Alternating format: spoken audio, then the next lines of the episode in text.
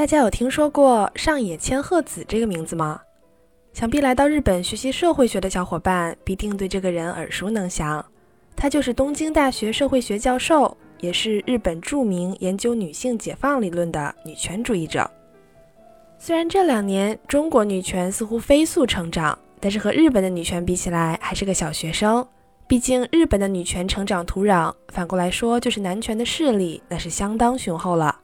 在家里，女性是家庭主妇，洗衣、做饭、带孩子。每个月等着丈夫发生活费，在职场管理层几乎见不到什么女性的身影，女性职员作为花瓶，作为一种营造美好氛围的香薰出现在办公室里，给大家端茶倒水。而在这样的生活环境下成长起来的上野千鹤子，没有意外的成为了一名女权主义先锋。嗨，大家好，这里是旅日，我是 Tina。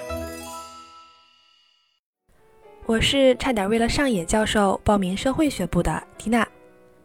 上野千鹤子教授在日本乃至中国为人所知，是通过2019年东京大学入学式的演讲，他顶着一头叛逆的红发，直言日本大学的入学考试歧视问题，直接点名前一年被爆出歧视女生和复读学生等入学不公丑闻的东京医科大学。以及包括东京大学在内的其他女生进入医学部困难度要高于男生的大学。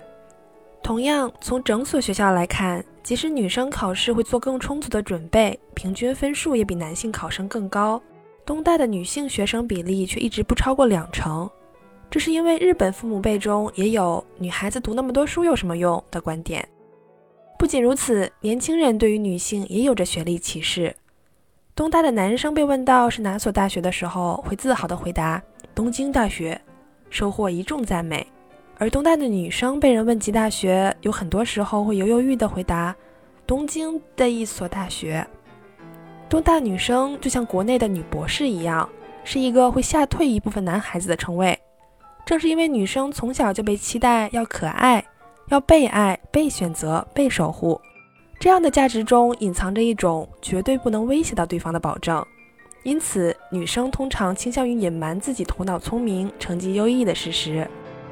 学校中如此，职场中更是这样。即使在如今2022年，职场管理层中的女性还是很少。毕竟，职场中番号失令、雷厉风行的女孩子，怎么能做一个好妻子、好母亲呢？所以，消除了显性性别歧视。男权社会对于女性的要求和选择，在暗处还是束缚住了女性。而上野教授的研究显示，这样的女性依附男性生存的男权思想，对于女性的荼毒反而更深。他的第一本书就关注到了全职家庭主妇的价值不被认可的现象，想要试图改变家务被当作无偿劳动的概念。然而书一出版，最先站出来反对的反而是那些家庭主妇们。他们说，为家庭付出是出于爱，怎么能用钱衡量呢？但是婚姻生活中可不只有无价的爱，还有涨价的柴米油盐。人类本性中慕强的一面，让现代人更容易认可能赚钱的人的价值。而除非是模范夫妻，丈夫能够看到并感激妻子在家中的付出，否则不标明价格的劳动很有可能会被当作没有价值。但是上野教授也有过引发争论的发言。比如说，他曾对已婚的女权主义者提出不解，说：“我无法想象进入一种放弃性自由的契约关系。如果一方毁约和其他人发生关系，另一方还有权指责对方，这是一种我完全不能理解的关系。”对于这个观点，我持有不同的意见。我认为男女平权意味着拥有选择权，不论是男女，我可以选择没有固定伴侣，只维系恋爱关系。甚至和对方观念一致的情况下维系多段恋爱关系。不过，这个要求超高的时间管理能力和恋爱技巧，不建议轻易尝试哈。与此同时，我也可以选择进入婚姻，成为一名家庭主妇或者家庭主夫。我甚至可以决定这辈子我不需要男人或者女人，我要一辈子单身。不论你是哪一种性别，你都可以光明正大的选择成为我刚刚说的这几种人，或者更多其他的。只要向另一半说明你的想法。不然就变成渣男渣女欺骗感情了。